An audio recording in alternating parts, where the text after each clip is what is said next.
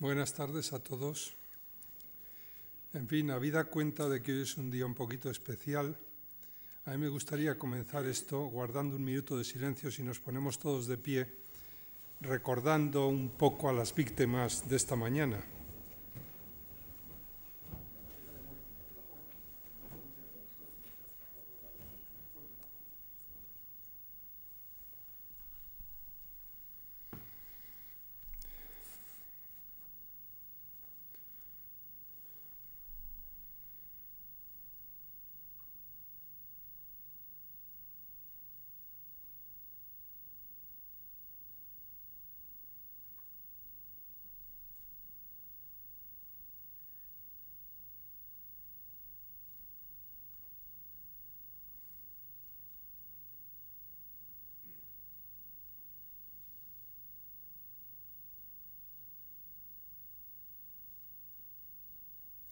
Muy bien, muchas gracias.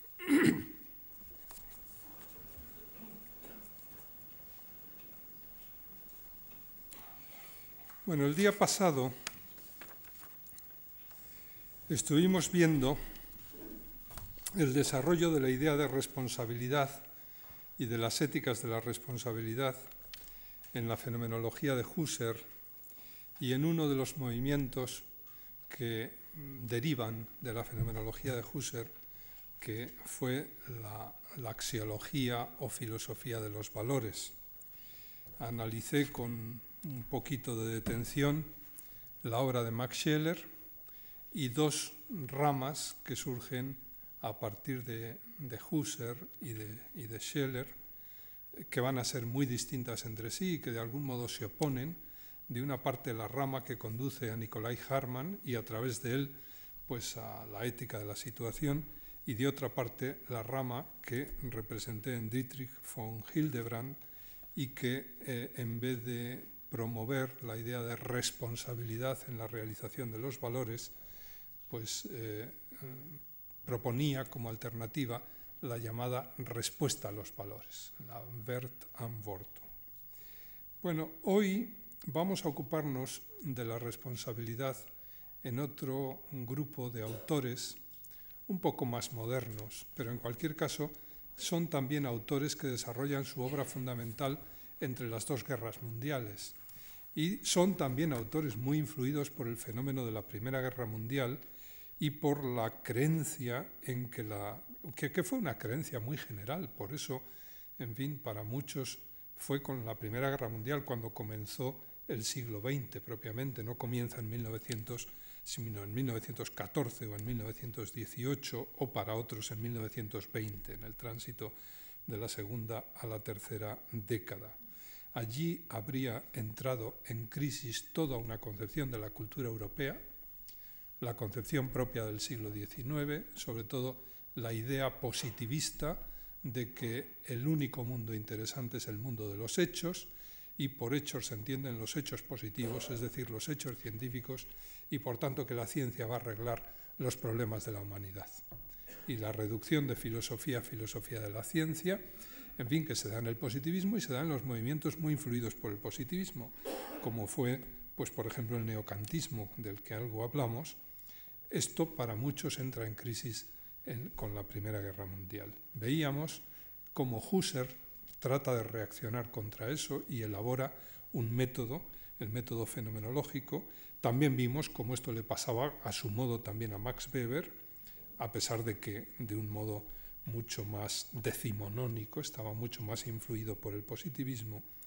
Y ahora vamos a estudiar dos autores que forman parte dentro del horizonte cultural y geográfico alemán de la llamada filosofía de la existencia. Esto es lo que vulgarmente se conoció con un nombre que todos rechazaron, que fue el nombre de existencialismo, un movimiento pues, que tuvo importancia, mucha importancia en los años 30 y 40, y luego en el ámbito francés, sobre todo más que en el ámbito alemán, en los años 40 y 50, es decir, inmediatamente después de la Segunda Guerra Mundial. Los nombres que vamos a analizar hoy, o los personajes, los filósofos que vamos a ver, son dos filósofos alemanes. El próximo día veremos pues cómo este movimiento se desenvuelve en el ámbito cultural francés y el próximo jueves, dentro de una semana, las repercusiones que esto tiene en la filosofía española. En cualquier caso, hoy lo que vamos a analizar es el, mundo cultural alemán de entreguerras con dos representantes fundamentales. De una parte, Karl Jaspers, un hombre que fue a la vez eh, médico, fue psiquiatra, es autor de una psicopatología que ha sido libro de cabecera de los psiquiatras durante 50 años, fue además filósofo y profesor de filosofía toda su vida, y además fue un enfermo crónico toda su vida. Fue un enfermo, él lo cuenta en su autobiografía con mucha detención. Estudiaremos un poco la idea de responsabilidad en Jaspers y en Heidegger, en Martin Heidegger. Jaspers y Heidegger tienen muchos puntos en común, también tienen muchas diferencias, diferencias fundamentales. Un punto básico en común es la cronología. Son personas que pertenecen a la misma generación, nacen con una diferencia de años muy pequeña. Jaspers nace el año 1883 y muere el año 1969, y Heidegger, un poco más joven, nace seis años después, el año 1889, y muere siete años después de Jaspers, el año 1976.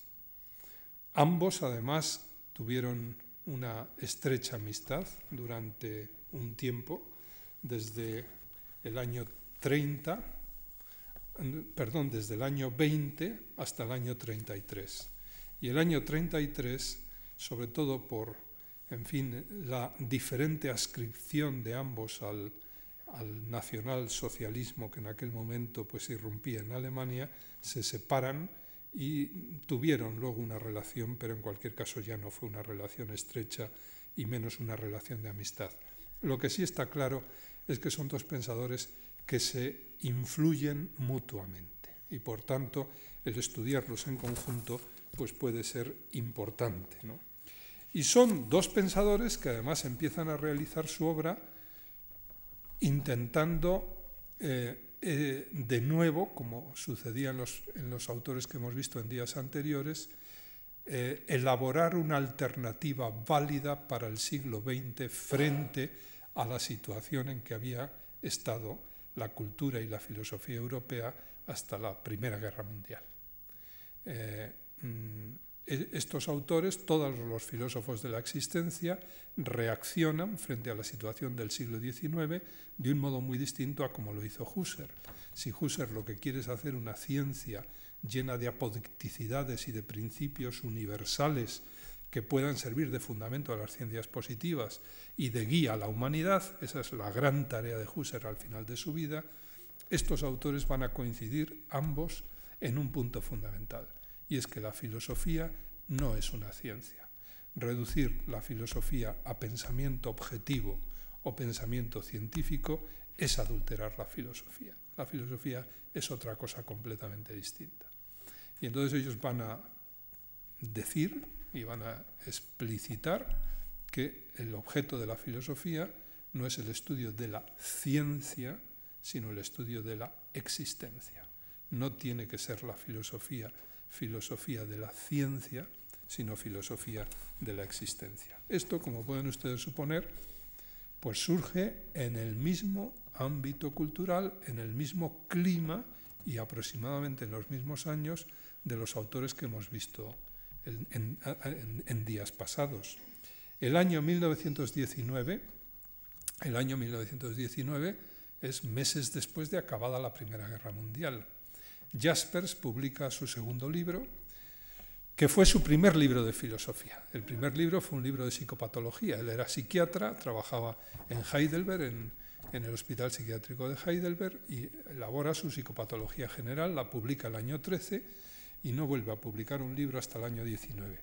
Y el año 19 publica un libro que es fundamental en el desarrollo de todo su pensamiento y fundamental también en el desarrollo de otros muchos pensadores, entre otros Heidegger. De hecho, ellos se conocieron en el año 20 porque Heidegger leyó el libro de Jaspers, le hizo un comentario y entonces, bueno, se encontraron en casa de Husserl y se admiraron mutuamente y comenzaron a establecer una relación muy estrecha. El libro de Jaspers del año 19 se titula Psicología de las concepciones del mundo. En fin, el término Weltanschauung, visión del mundo, idea del mundo concepción del mundo es un término muy básico en la filosofía y en la cultura alemana y es los diferentes tipos de concepciones del mundo. Bueno, años después, Jaspers puso un prólogo a la cuarta edición y dice allí, claro, ya es el Jaspers maduro, el, el Jaspers de los años 50, ve el libro en perspectiva como un libro de juventud y escribe, dice, son las primeras líneas del prólogo a la cuarta edición del libro. Dice, este libro de mi juventud, de la época en que a partir de la psiquiatría llegué al filosofar, de la época de la Primera Guerra Mundial y de la conmoción de nuestra tradición, esto es importante. Yo he insistido durante todas estas sesiones en la tremenda importancia, la conmoción espiritual que produce la Primera Guerra Mundial en tantos autores, concretamente en estos, ¿no? como en los que hemos visto en días pasados. ¿no? Dice, de la época de la Primera Guerra Mundial y de la conmoción de nuestra tradición, es el resultado, este libro es el resultado de la autorreflexión de aquellos días. ¿eh? Ahora vamos a ver algunas ideas de este libro porque van a ser fundamentales en el desarrollo de toda la filosofía jasperiana. En cualquier caso, estos dos autores, que son muy distintos entre sí, Jaspers y Heidegger, coinciden al menos en un punto fundamental. Y es que para ellos, repito, el objeto de la filosofía no va a ser la ciencia. La filosofía no es una ciencia, ni es una reflexión sobre la ciencia. La filosofía no tiene nada que ver con el pensamiento científico, ni con cualquier pensamiento que sea objetivo. El objeto de las ciencias o las ciencias tienen por misión pues analizar objetividades y estudiarlas del modo más detallado posible. El objeto de la filosofía no es la ciencia, ni es el pensar objetivo, o el pensar objetivante, ahora iremos analizando estos términos, sino la existencia. La existencia no es aprehensible con las categorías del entendimiento, que son las que se utilizan para hacer ciencia, ni puede, por tanto, ser objeto de conocimiento. Hay que otear un nuevo horizonte, que es el horizonte el horizonte propiamente filosófico el horizonte más importante, más pleno en el que nos jugamos pues la autenticidad como seres humanos y por tanto nuestra vida como seres dignos y, responsables. ¿no? Bien, vamos a ver brevemente el contenido de cada uno de estos autores. En primer lugar, Jaspers. Jaspers es un hombre en el que la idea de responsabilidad es muy importante, entre otras cosas, porque fue íntimo amigo de Max Weber. Max Weber y Jaspers son muy distintos. La profundidad filosófica de Jaspers es infinitamente mayor que la de Max Weber, pero sin embargo eran íntimos amigos. Max Weber es un hombre muy influido por el neocantismo, que es una de esas corrientes que seguía pensando que la filosofía tenía que ser reflexión sobre la ciencia. Pero sin embargo, Jaspers lo respetó siempre mucho. Yo les decía el otro día que a mí siempre me han impresionado las líneas de la autobiografía de Jaspers, en que Jaspers describe lo que él sintió a la muerte de su amigo Max Weber. ¿no? Las tengo aquí. Dice, dice, a la muerte de Max Weber, ocurrida en 1920, tuve la sensación de que el mundo estaba cambiando. 1920, recién acabada la guerra mundial. Yo ya no vivía el gran hombre que para mi conciencia lo justificaba y espiritualizaba el mundo. Justificaba y espiritualizaba el mundo. Max Weber había sido la autoridad que no sentaba principios, no eximía de la propia responsabilidad a cada cual, mas estimulaba lo que en el rigor y la lucidez de su pensamiento humano se había ganado asentimiento. Ahora era como si hubiese desaparecido la suprema instancia a la que en la discusión razonable correspondía la jefatura. Ah, ah, ahora ya ha desaparecido el hombre que tenía la autoridad intelectual. imponderable, pero de absoluta confianza.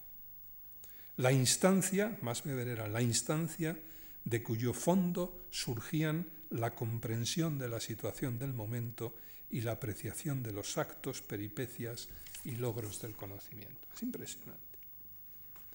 Bien, bueno, pues eh, Jaspers eh, vive en Heidelberg, es compañero y amigo de Max Weber, es un psiquiatra y el año 19 escribe su Psicología de las Concepciones del Mundo. Y en ella empieza a diferenciar dos niveles en el conocimiento de los seres humanos. Empieza esto, es, esto es viejo, esto no está en Jaspers, esto está en Kant, por ejemplo.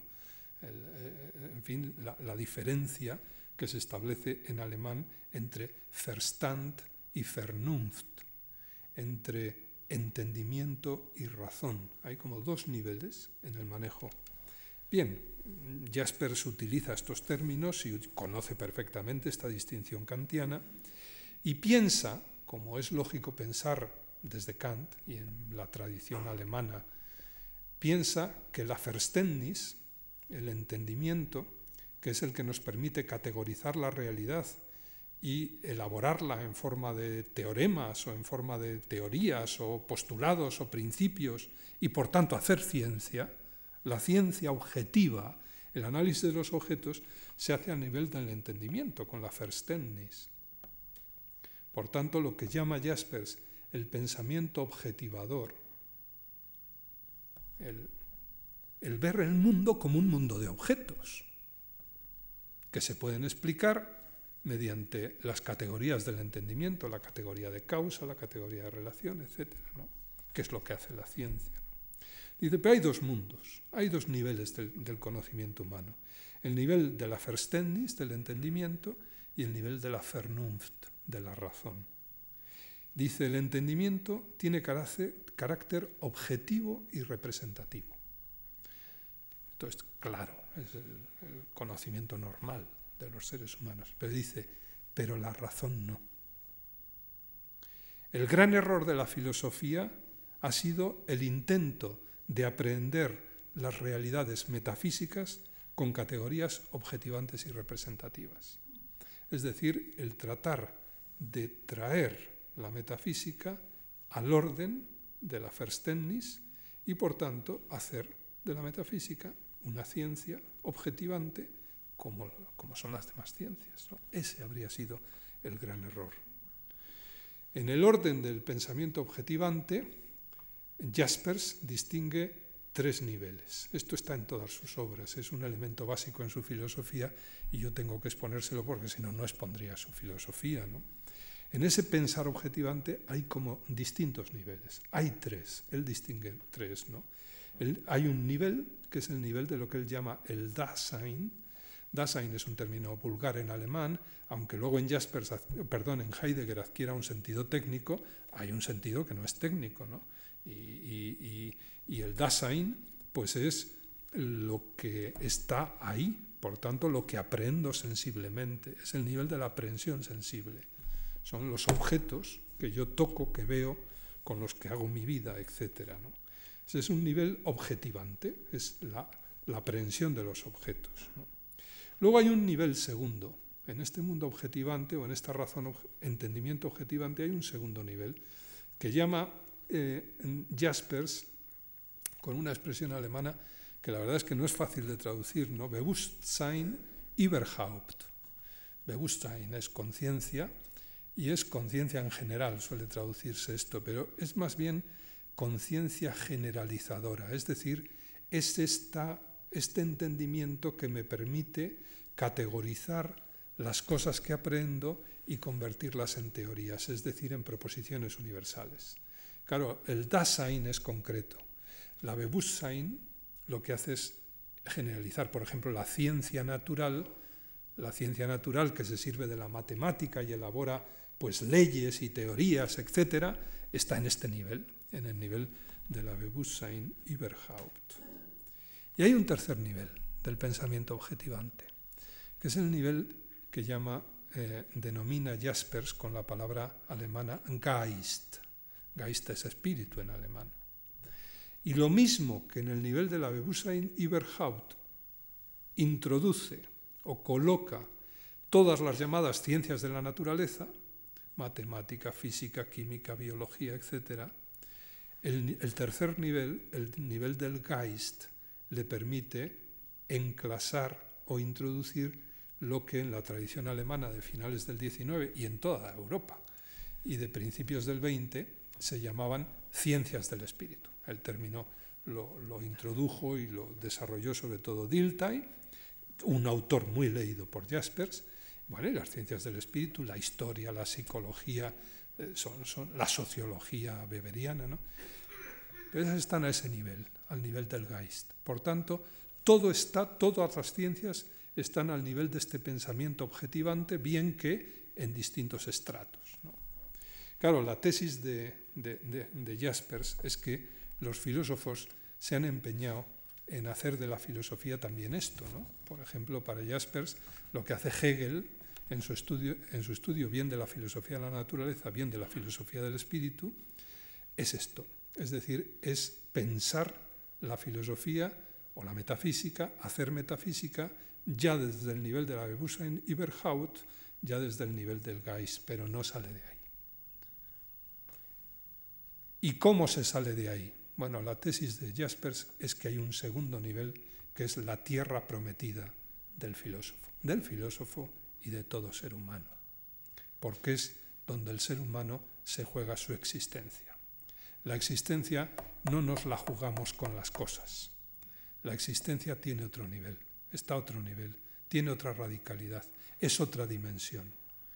Son las mismas cosas, pero en otra dimensión. Y una dimensión que Jasper llama inobjetiva. Es decir, una dimensión que no se puede aprehender con las categorías del entendimiento. Por tanto, vamos a poder hablar de ella, pero mal, porque el lenguaje, que también pertenece o está elaborado con las categorías del entendimiento, no nos va a servir. Eh, ¿Dónde aprendemos o cómo llegamos a esta dimensión nueva que es distinta del pensamiento objetivante propio del Dasein o de la Bewusstsein Überhaupt o del Geist? Pues lo tocamos, lo aprendemos, penetramos en él, dice Jaspers, en la experiencia sobre todo en ciertas experiencias especiales, en ciertos momentos especiales de la vida. A todos nos ha sucedido a veces que vivimos entre las cosas y de repente, en un instante, nos sucede algo y como que se relativizan todos los objetos y parece que entramos en una nueva dimensión de profundidad. Esto es frecuente, esto es una experiencia que es difícil que no tenga el ser humano. Probablemente la tenemos todos y bastantes veces. Es decir, las cosas que tenían valor en un momento, en un instante, dejan de tener el valor que tenían, el valor objetivo que tenían. Dejan de tener sentido. Y uno tiene la impresión de haber tocado fondo. Esto se da en unas situaciones que Jaspers llama las situaciones límite. Fíjense que, primera cosa, aquí empieza a tomar mucha relevancia un término que en filosofía no ha tenido mucha relevancia a todo lo largo de su historia, que es el, el término, el concepto de situación. Al filósofo le han gustado siempre las ideas universales, pero claro, la situación es concreta. La situación es este momento. La tesis de Jaspers, esto lo coge de Kierkegaard, que lo analizó muy bien los momentos pueden estar preñados de profundidad y de metafísica. Lo más metafísico no son las ideas universales. Lo más metafísico puede ser el momento en su concreción. Es un instante, el instante. El instante, así, lo llama Kierkegaard. Y de ahí lo toma Jaspers. ¿no?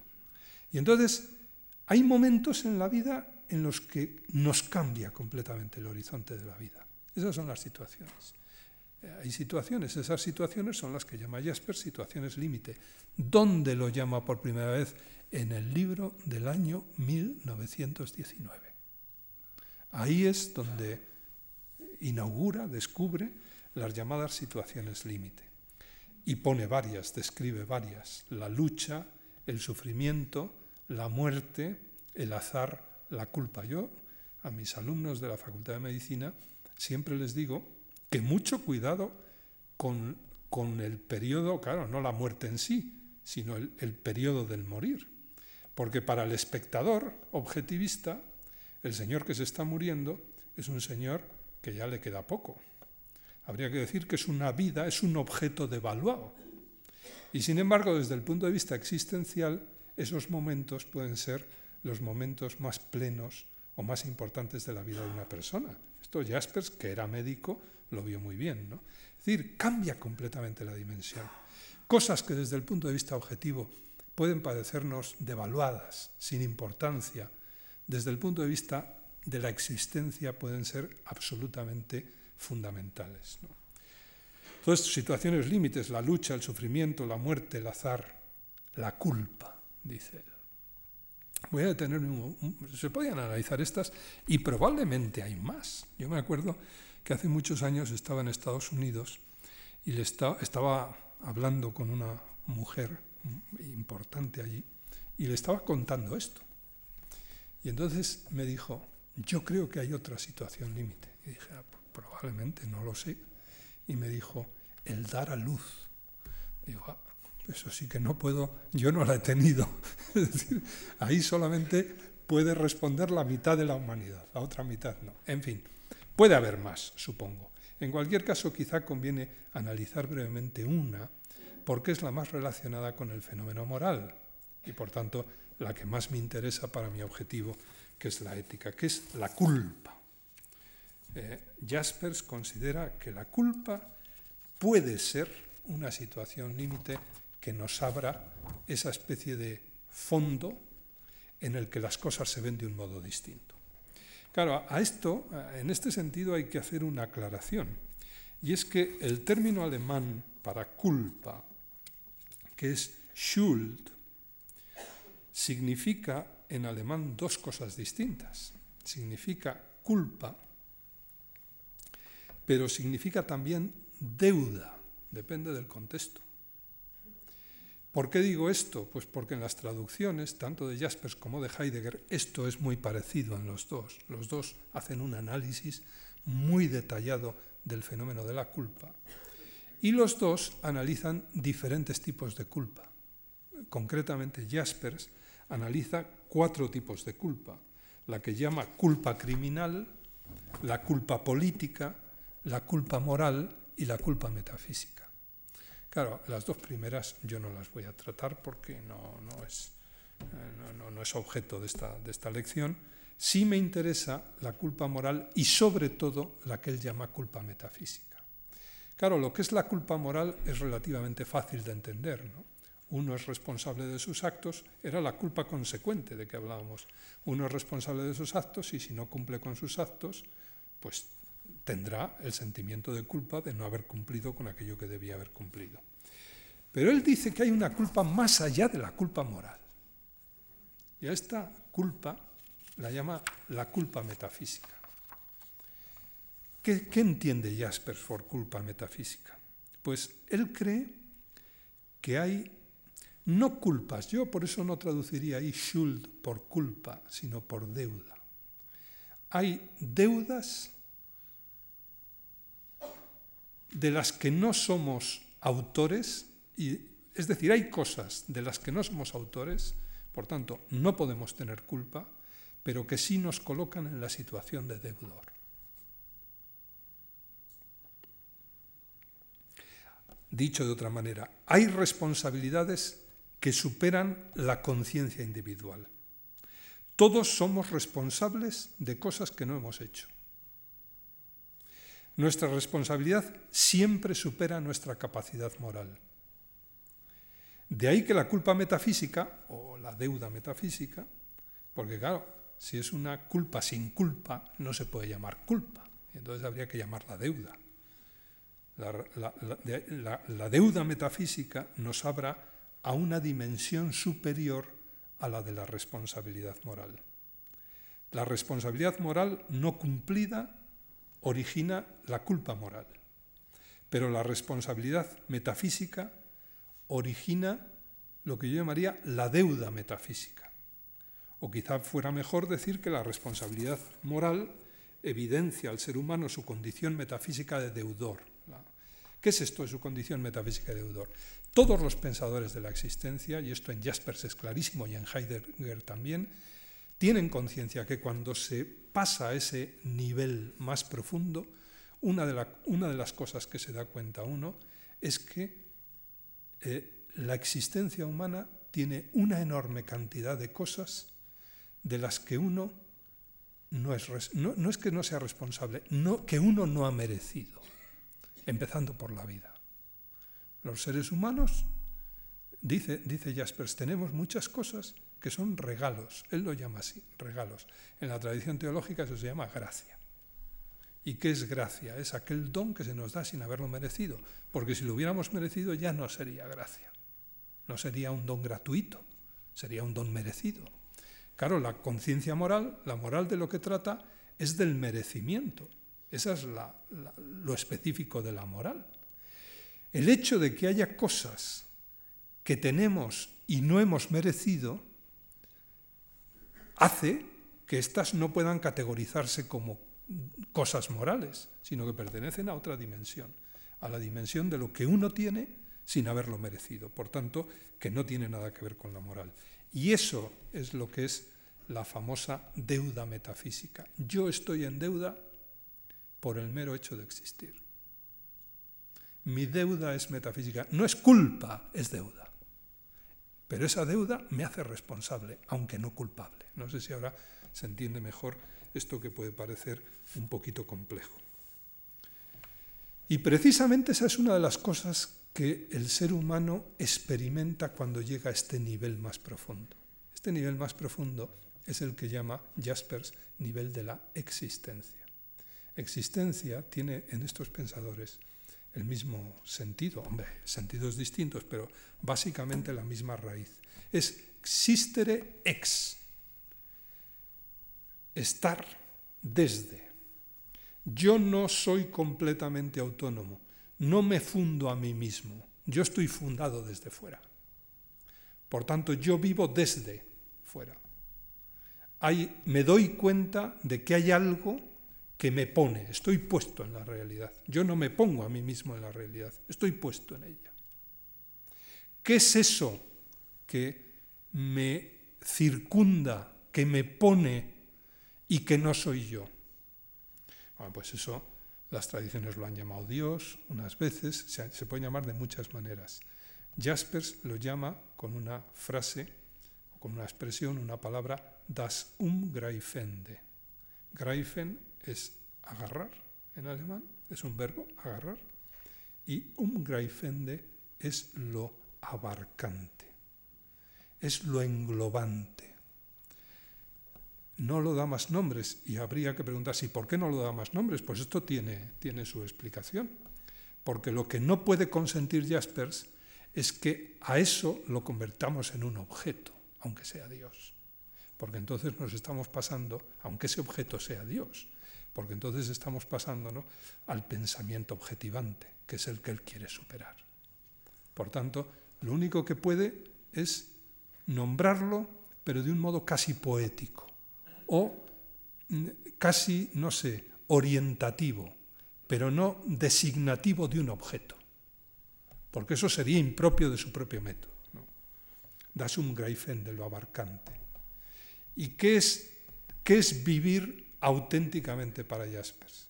¿Qué es vivir responsablemente? Es vivir desde eso, la existencia, existere, es, eh, vivir desde.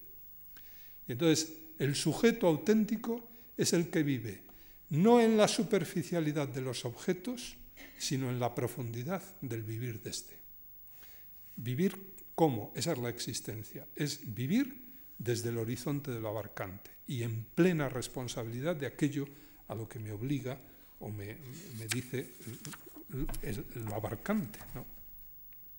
Claro, ¿esto qué quiere decir? Pues que la existencia es es siempre algo que hay que construir, pero que tiene que construir cada uno precisamente con su propia experiencia de, ese nivel hondo, del nivel de la, de la, existencia o de la relación con lo abarcante del nivel superobjetivo, transobjetivo. ¿no?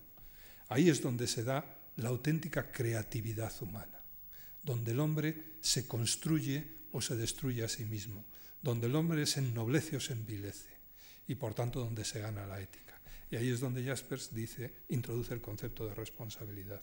Es decir, ser responsable es, no es vivir en relación a los objetos, en fin, dando respuesta a los objetos, sino que es vivir en la profundidad de la existencia y en el horizonte de lo que él llama trascendencia. La trascendencia de Jaspers no es una trascendencia religiosa, es una trascendencia filosófica. Ya veremos si es religiosa. Primariamente es una trascendencia filosófica. Y esa trascendencia es lo abarcante. Lo abarcante me trasciende y me funda. Y entonces eh, el, plano profundo, más allá del Dasein, de la Bewusstsein überhaupt y del Geist, está constituido por la existencia y por el horizonte de la trascendencia.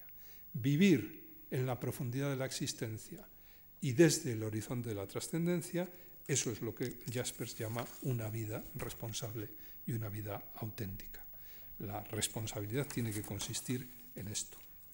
Bien, dos palabras a propósito de un, tema eh, que Jaspers trabajó mucho al final de su vida. Claro, en este nivel de la existencia y de la trascendencia, hemos dicho que no hay objetos, hemos pasado a un nivel distinto del de los objetos.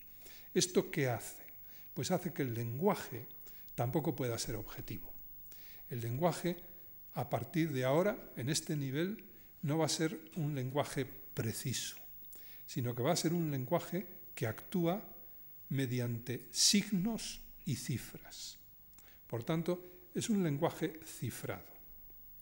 Es un lenguaje de signos, de, no sé, de intuiciones que uno va recibiendo en, ese intento de vivir en profundidad en relación al horizonte de la, de la trascendencia, etc., y de cifras. Por ejemplo, un tema que a él le gusta mucho es el de las cifras de la trascendencia. Una cifra de la trascendencia para él es Dios. Es decir, una manera de cifrar das Greifende es llamarlo Dios. Una manera de cifrar la culpa metafísica es la, para Jaspers, que escribió dos libros sobre esto, dos libros que se titulan La fe filosófica, es, por ejemplo, la doctrina cristiana del pecado original. Fíjense que al pecado original le sucede lo mismo que a lo que, a lo que Jaspers llama culpa metafísica. El pecado original lo heredamos, según la tradición cristiana, todos los seres humanos, pero evidentemente no lo hemos cometido. Es decir, será un pecado que tenemos, pero culpa directa de ese pecado no tendremos.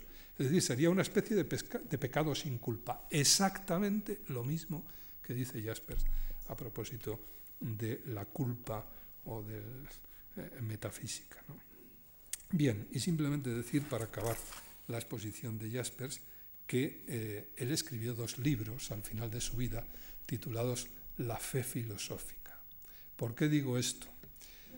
Jaspers no fue una persona adscrita a ninguna iglesia o a ninguna confesión religiosa, pero yo diría que Jaspers fue un pensador profundamente religioso y que cuando se le lee, cuando está exponiendo el nivel de la existencia y lo que dice a propósito de la trascendencia, es difícil no ver esa enorme piedad por la realidad, por las personas, por la naturaleza, que yo creo que es absolutamente propia del hombre religioso, aunque eh, no, identifique pues un Greifende como Dios o como cualquier otra figura que para él sería objetivante y peligrosa.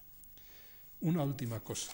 En relación a la ética, esto significa una cosa, y significa que si, uno, si la ética auténtica es la que se hace desde este nivel, el nivel de la existencia y en el horizonte de la trascendencia, y en ese nivel no valen las teorías ni valen los conceptos absolutos, sino que lo que vale es la, la densidad del instante y las opciones que uno toma en esos instantes a la vista de la situación, eh, evidentemente Jaspers no va a creer en las grandes eh, normas morales.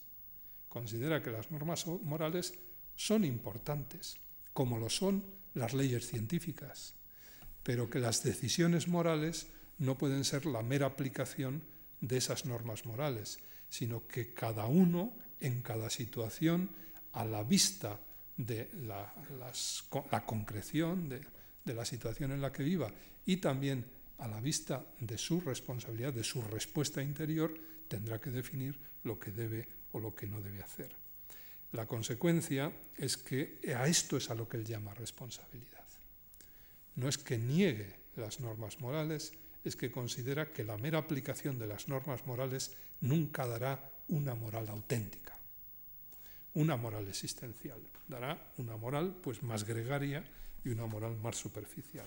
Hay que saber, dice él, asumir el riesgo de equivocarse y también ser capaz de asumir las propias decisiones en las situaciones concretas. Esto es lo que le entiende por ética de la responsabilidad.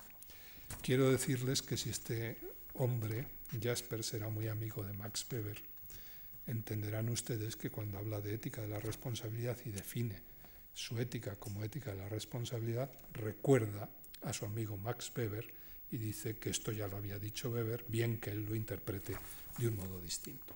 Bien, primer filósofo de la existencia, Karl Jaspers, unas palabras respecto al segundo, Martin Heidegger, contemporáneo suyo y y gran pensador, probablemente más profundo pensador que Jaspers y, amigo suyo. Eh, el, el, tema de la responsabilidad aparece y aparece en lugares muy importantes en el libro fundamental que Heidegger escribe el año 27, el libro fundamental del llamado primer Heidegger.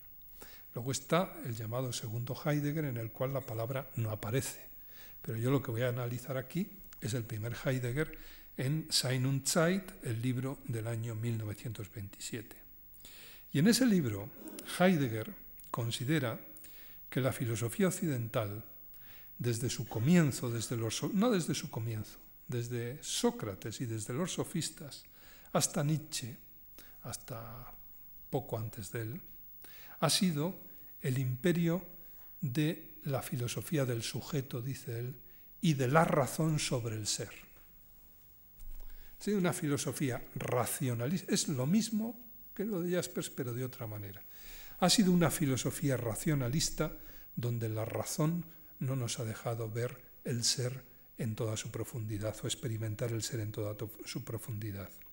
Esto es lo que Heidegger entiende por pensar óntico, es el no ir a las cosas, sino categorizar las cosas con nuestra razón e imponer nuestra razón a las cosas, convirtiéndolas en qué? En entes, que es el elemento básico de toda la tradición filosófica o metafísica. ¿no? Esto es lo que él llama el pensar aúntico, que es constitutivamente objetivante. Estamos un poco en lo mismo de antes. Y que hace de las cosas instrumentos para el hombre, es decir, entes. Esto permite entender, por ejemplo, la alergia que Heidegger tiene por todo el tema de la técnica. ¿no? Es objetivar las cosas, los instrumentos objetivan todo. Entonces es un pensar óntico, el de la historia de la filosofía y la ciencia, por supuesto, y la técnica, es un pensar óntico. Y la ética que se ha construido sobre esa filosofía y sobre esas ontologías, no hay duda que ha sido a lo largo de la historia esto mismo, es decir, una reflexión óntica sobre lo que el hombre debe hacer. De ahí, que la, de ahí la oposición de Heidegger a todo tipo de pensamiento ético. Él dice, él rechaza, bueno, rechaza la ética como rechaza la ontología, claro, que es el estudio del ente tal como se ha realizado en toda la tradición occidental. Él explícitamente rechaza todo tipo de pensar ético ya sea el socrático, el aristotélico, el kantiano o el marxista. Todos ellos, dice, son hijos de una época que ya no puede ser la nuestra. Esta destrucción, esta destrucción de toda la tradición filosófica occidental es, muy, muy dura, ¿no? Y si, si se destruye tan profundamente, habrá que construir también muy profundamente. Heidegger cree que es necesario construir, reconstruir la experiencia filosófica desde su raíz. Hay que empezar de nuevo. Es difícil que esto un gran pensador no lo haga, todos lo han hecho, todos han creído todos los grandes filósofos han creído que había que empezar desde la raíz. Heidegger también.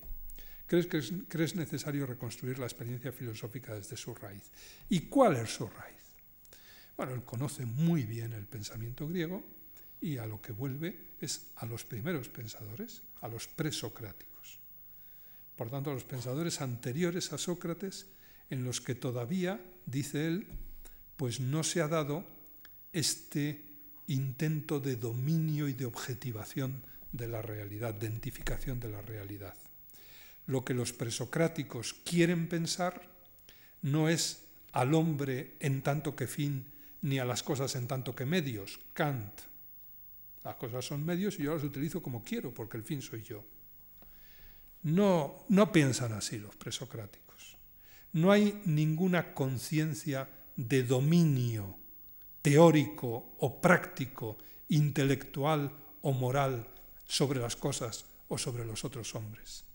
Muy al contrario, dice, y esto está perfectamente atestiguado, Aristóteles lo dice en los primeros capítulos de la metafísica, muy al contrario, la experiencia originaria de los primeros filósofos parece que fue la experiencia del asombro, zaumatsein en griego, asombro, el asombro ante las cosas, y el asombro ante el mundo, que son dones o dádivas. Y dice, y dice Heidegger, esto en los presocráticos donde culmina es en la obra de Parménides. Allí el don es el ser. entonces fíjense, en Heidegger pasa un poquito lo que pasa en Jaspers.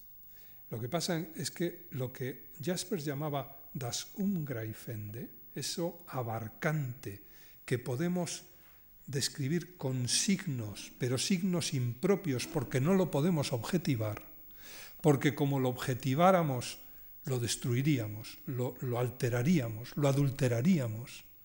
Eso que Jaspers llamaba das Ungreifende, eh, Heidegger, yéndose a los presocráticos y estudiando la evolución del asombro primero y de esta especie de descubrimiento de la realidad como dono dádiva en los presocráticos, lo va, a denominar el ser. ¿Por qué? Porque así lo llama Parménides. El ser. El gran don es el ser. No hay posición por parte de la conciencia.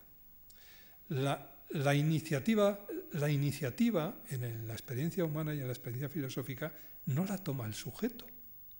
Antes de que yo tome la iniciativa, se me ha venido encima la realidad. La realidad me puede, se me impone. No soy yo el que voy a la, realidad, sino que la realidad viene a mí. Cuando yo tomo la iniciativa ya es muy tarde. Las iniciativas mías son iniciativas tardías. Yo me encuentro existiendo. Y no hay ninguna iniciativa. Luego podré hacer todas las que quiera o tener todas las que quiera, pero en principio no la hay. Por tanto, no hay posición de la conciencia, como decían todos los idealistas, ¿no? sino una experiencia previa más originaria.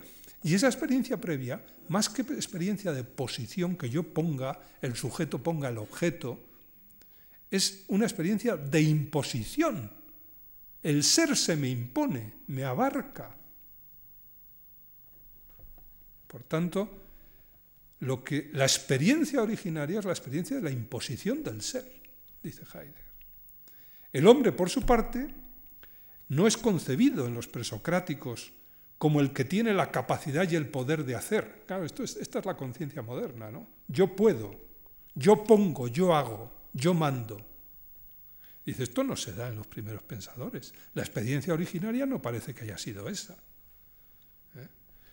Eh, el hombre no es allí concebido como el ente que tiene capacidad y el poder de hacer suyos y manipular todos los otros entes, sino que en la perspectiva originaria no puede ser visto más que como experiencia del ser. ¿Qué es el ser humano? Es la experiencia de eso que se me impone. Yo soy el lugar de eso. Soy, de entre los entes de la naturaleza, el único que me doy cuenta de eso. Dice Heidegger, ¿eso qué quiere decir? Pues quiere decir que el hombre no es un ente, no es un objeto. Por tanto, el hombre no es una realidad óntica, sino ontológica. Está a otro nivel. En la perspectiva originaria no puede hablarse de hombre como cosa, como objeto, como ente, sino de el ahí del ser. Yo soy, a mí se me hace presente el ser. Yo soy la presencia del ser. ¿Y eso cómo se dice en alemán? Pues se dice Dasein. Dasein es da, está ahí. Da es ahí. Y ahí es en mí. El Dasein, claro, aquí Dasein adquiere un sentido completamente distinto al que hemos visto antes en, Jaspers y al sentido que tiene en, la lengua vulgar, en, el alemán vulgar. El Dasein es entonces la superación formal de toda la filosofía del sujeto y de la conciencia, de toda la tradición filosófica. La esencia del hombre no consiste en su estructura óntica, en analizarlo como objeto o como sujeto, sino en el hecho de estar constituido desde el ser y en vistas al ser o con vistas al ser. Es, fíjense ustedes, es parecido a lo que dice Jaspers. Es muy distinto, pero tiene un aire de familia el hombre no consiste en la esencia, la esencia es la esencia del objeto, lo que hace que este objeto sea objeto, sino en su existencia. ¿Y qué significa existencia? De nuevo, sistere ex. ¿El ex cuál es? Ayer era das Ungreifende, la trascendencia como das Ungreifende. ¿Qué es aquí la existencia? Es el ser. Pero es el ser que no es un objeto, y a Heidegger le pasa lo mismo que le pasaba a Jaspers, que ese, ser no lo podemos objetivar. Como lo objetivemos, la hemos fastidiado. No lo puedo objetivar ni llamándolo Dios, porque eso sería un objeto. Eso es concebir el ser con categorías objetivantes humanas.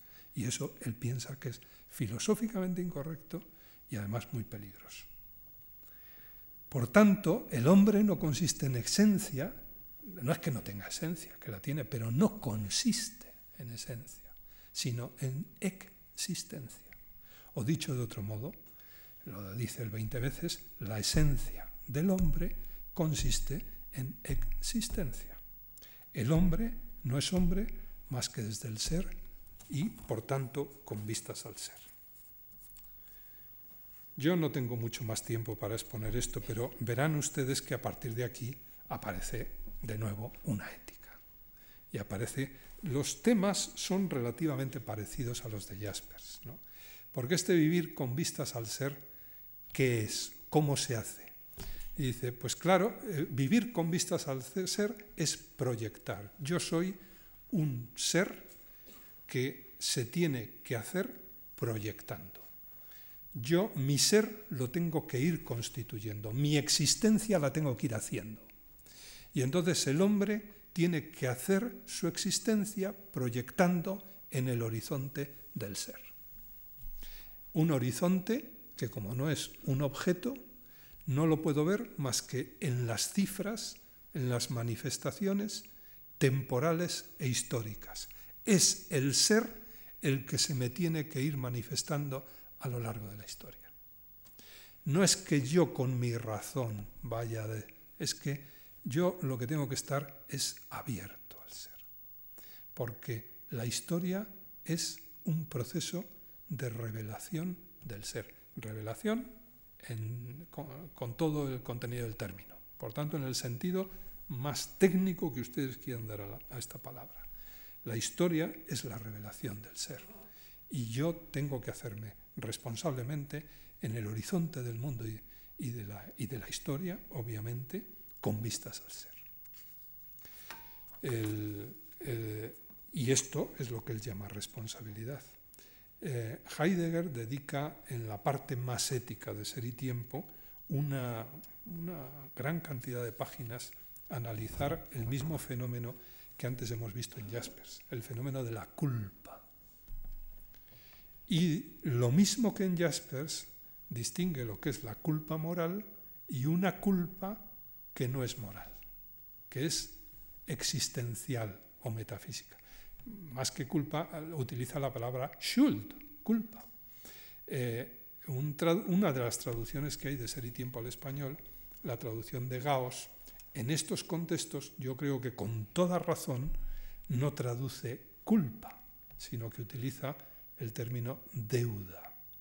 ¿Por qué? Pues porque el hombre, el ser humano, siempre está en deuda respecto del ser. El hombre vive con vistas al ser, pero además está en deuda. ¿Por qué está en deuda? Pues está en deuda porque el ser es, es la revelación, es el regalo de nuevo que tiene el ser humano. Al, ser, al, al hombre el ser se le viene encima y le constituye.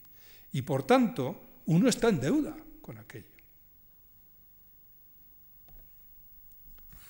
Y esto, el reconocer esto y el proyectar la vida en el horizonte de esto, es lo que llama Heidegger responsabilidad.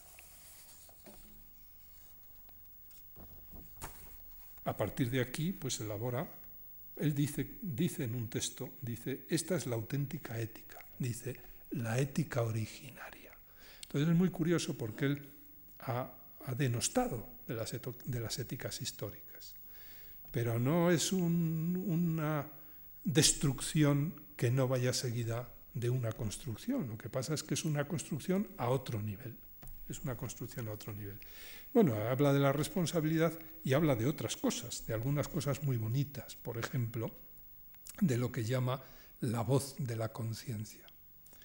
Dice, en eso consiste, en, estar atento a las llamadas del ser Dice, es en lo que consiste la voz de la conciencia. Dice, se trata de una llamada. Llamada se dice en alemán Ruf, que interpela, Anruf. Y dice, al Dasein, interpela al Dasein, a la existencia humana, a hacerse cargo de su más propio poder ser sí mismo. Esta sería la auténtica ética. Este sería el sujeto auténticamente responsable, el que es capaz de responder adecuadamente a esta exigencia, a esta llamada, a este ruf, que es un anruf, que es una interpelación. Todos estamos interpelados. ¿Por qué? Por las cosas. Dice esa no es la interpelación más importante. Hay otra interpelación más profunda. ¿Cuál es esa? La interpelación del ser, entendido como, en fin, acabo de decir. ¿no? Claro, esto esto convierte al ser humano en un, en un, dice Heidegger, Heidegger es un, es un hombre con mentalidad labriega, es un labrador, es un hombre de campo y utiliza mucho las metáforas de campo. dice, el hombre el ser humano, si vive auténticamente, no puede ser otra cosa que un pastor del ser. El pastoreo y el cuidado del ser tiene que ser la gran tarea de la existencia vivida en profundidad. Y será siempre, tendrá siempre carácter tempóreo histórico, porque el ser se nos va revelando a lo largo de la historia y por tanto se hallará siempre abierto e inacabado. Nunca acabaremos. De ahí que la lógica de la ética heideggeriana de la responsabilidad no pueda ser una lógica racionalista, no pueda ser una lógica objetivista, tampoco pueda ser deductivista, sino que tiene que ser, y este es el último término que voy a introducir, hermenéutica. Hermeneia, hermeneuin, en griego es interpretar. Y por tanto es una ética que, utilizando un término muy frecuente en medicina, habría que llamar semiológica. es ir oteando los signos para a partir de ahí interpretar y poder pastorear, poder pastorear el ser. Es una ética que ha de ir estableciendo nuestros deberes mediante un desciframiento y una comprensión de esa epifanía, él lo llama así, esa epifanía del ser en el mundo. Epifanía en griego significa manifestación. Esta epifanía, esta revelación, también utiliza el término, precisamente porque es temporia histórica, no puede darse por alcanzada de una vez por todas. Por ejemplo, para Heidegger, la técnica moderna es en una cierta perspectiva una revelación del ser. De ahí que tenga evidentes consecuencias ontológicas, existenciales y por tanto también éticas. Pero también tiene graves consecuencias negativas, porque nos ha objetivado la realidad. la tesis de Heidegger es que el, pastoreo del ser está abandonado porque, entre otras cosas, la ciencia y la técnica moderna nos han convertido a todos los seres humanos en pensadores objetivistas y además han conseguido que estemos encantados de nosotros mismos, de ser así. Eh, bueno, eh, este tema de la ontología y la técnica lo vamos a ver uno de los últimos días cuando analicemos la obra de uno de los discípulos primeros que tuvo, que tuvo Heidegger, que fue Hans Jonas, autor de un libro famoso donde los haya, que se titula El principio de responsabilidad y que ya veremos que está muy relacionado con todo lo que acabo de decir. Dos palabras y acabo. El día pasado vimos el modo como Husserl intentó elevar la filosofía al nivel de la ciencia de una ciencia estricta y rigurosa, de una ciencia apodíctica de verdades universales que eran las que debían guiar la existencia humana. Eh, él creía que esa ciencia iba a superar los cánones positivistas de ciencia. El concepto positivista de ciencia habría entrado en crisis con la Primera Guerra Mundial. Allí habría fracasado toda una época, una concepción de la cultura y también una concepción de la filosofía y también de la ética. Frente a la ciencia positivista, mera ciencia de hechos, incapaz de dar respuesta a los grandes interrogantes de la existencia, Husserl propone la fenomenología como ciencia de apodicticidades radicales y absolutas. En fin, el término apodíctico eh, Husserl lo utiliza mucho, en fin, como es un término que no se utiliza en castellano, lo explico en un momento. Apodeixis es un término griego Deixis es mostración en griego y apodeixis es demostración. Por tanto, pensamiento apodíctico es pensamiento demostrativo. El más claro ejemplo de pensamiento apodíctico sería la demostración matemática, la demostración algebraica. Y por tanto, el pensamiento apodíctico es el pensamiento deductivo y además que no permite más que una solución a un problema. Si yo tengo que hacer una división, la división tiene una solución verdadera y todas las demás son falsas. Por tanto, lo que Husserl quiere es una ciencia apodíctica, donde la verdad sea la verdad y no haya posibilidad de confundir la verdad con el error. La fenomenología es, por tanto, una ciencia de apodicticidades radicales y absolutas. Son lo que llamaba Husserl las esencias fenomenológicas, tanto valorativas como dóxicas, etc. Son esencias ideales, pero pugnan por hacerse reales, como veíamos el otro día, por realizarse. Es el tercer momento de la conciencia humana, el momento práctico o activo que decía Husserl. Es el momento en que Husserl vimos que introducía el concepto de responsabilidad. Somos responsables de la realización del mundo de las esencias ideales. Es la gran responsabilidad del filósofo como funcionario de la humanidad, le llama él. El filósofo es el que tiene sobre sus hombros la responsabilidad de la humanidad entera en este tema. Por tanto, es la gran responsabilidad del filósofo como funcionario de la humanidad y de todo ser humano consciente de su dimensión de tal o su condición de tal. Por supuesto, Tal realización estará siempre condicionada por las circunstancias históricas, pero la misión es clara y para el hombre cabal resulta irrenunciable. Luego vimos, esto fue la exposición de Husserl, luego vimos cómo este tema de los valores y de su realización práctica se desarrollaba en la obra de Max Scheler, de Nikolai Hartmann y de Dietrich von Hildebrand. Bueno, el panorama de hoy ha sido completamente distinto.